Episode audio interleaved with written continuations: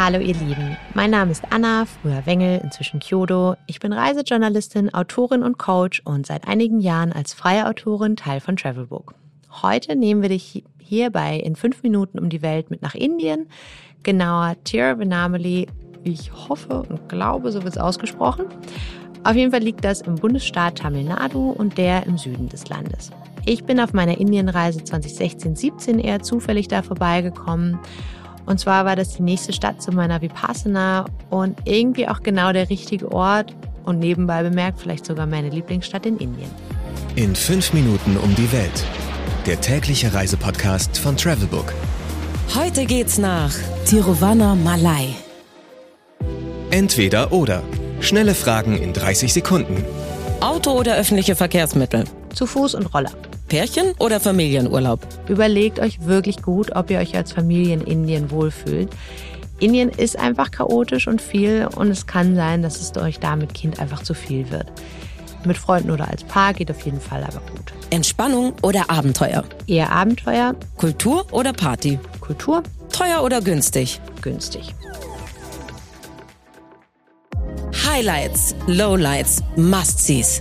Die Travelbook-Tipps. Was ist ein Highlight? Für mich war ein Highlight der Berg Arunachala, in dessen Fuß Tiruvannamalai liegt. Der Berg ist im, Hindu im Hinduismus heilig, weil Brahma und Vishnu dort der Gott Shiva in einer Flammensäule erschienen sein soll. Und wie zum Beweis steht da an sehr prominenter Stelle, nämlich der Bergspitze, das Shiva-Attribut Trishula, also der Dreizack. Wir sind den Berg damals hochgelaufen, was einigermaßen anstrengend und auf jeden Fall sehr, sehr warm war. Aber es hat sich gelohnt. Einerseits, weil wir einmal mehr sehr engen Kontakt zu Affen hatten. Die wollten nämlich ganz dringend unser Mittagessen haben. Und andererseits und vor allem natürlich, weil es einfach super beeindruckt ist, wenn du da oben an der Spitze stehst und runter auf die Stadt schaust, die natürlich vor lauter Smog kaum sehen kannst. Das hat schon irgendwie was ziemlich Entrücktes und das habe ich in Tiruvannamalai sowieso oft empfunden. Das war sehr schön und sehr, sehr doll oben auf dem Berg. Wo gibt es die besten Restaurants? Für mich sind die besten Restaurants in Indien tendenziell immer die Straßenstände und ganz einfachen einheimischen Restaurants. Hier war es auf jeden Fall so. Und wenn da schon viele Einheimische sind, ist das tendenziell ein gutes Zeichen.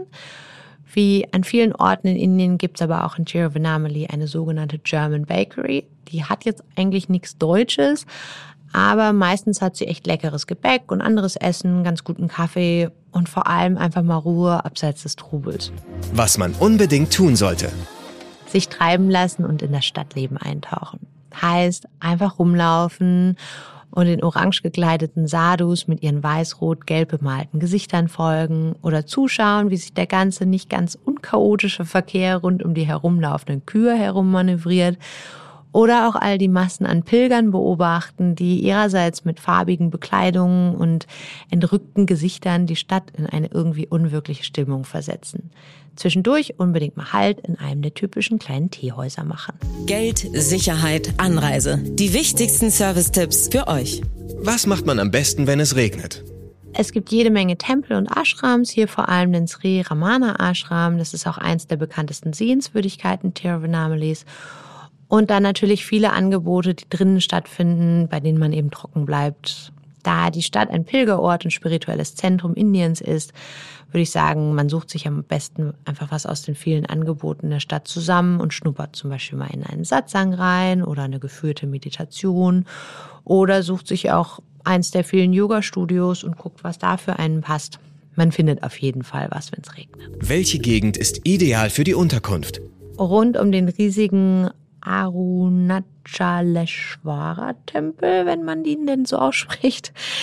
Das ist eine gute Adresse. Wenn ich ihn jetzt auch falsch ausgesprochen habe, das ist dieser riesengroße Tempel. Wenn ihr einfach Tiruvannamalai googelt, werdet ihr schon das Bild davon sehen. Also der ist super zentral und es ist sicherlich eins der Dinge, die ihr in der Stadt sehen wollt, weil eben eine der Hauptsehenswürdigkeiten und vielleicht auch sogar die Hauptsehenswürdigkeit. Wie kommt man am besten hin?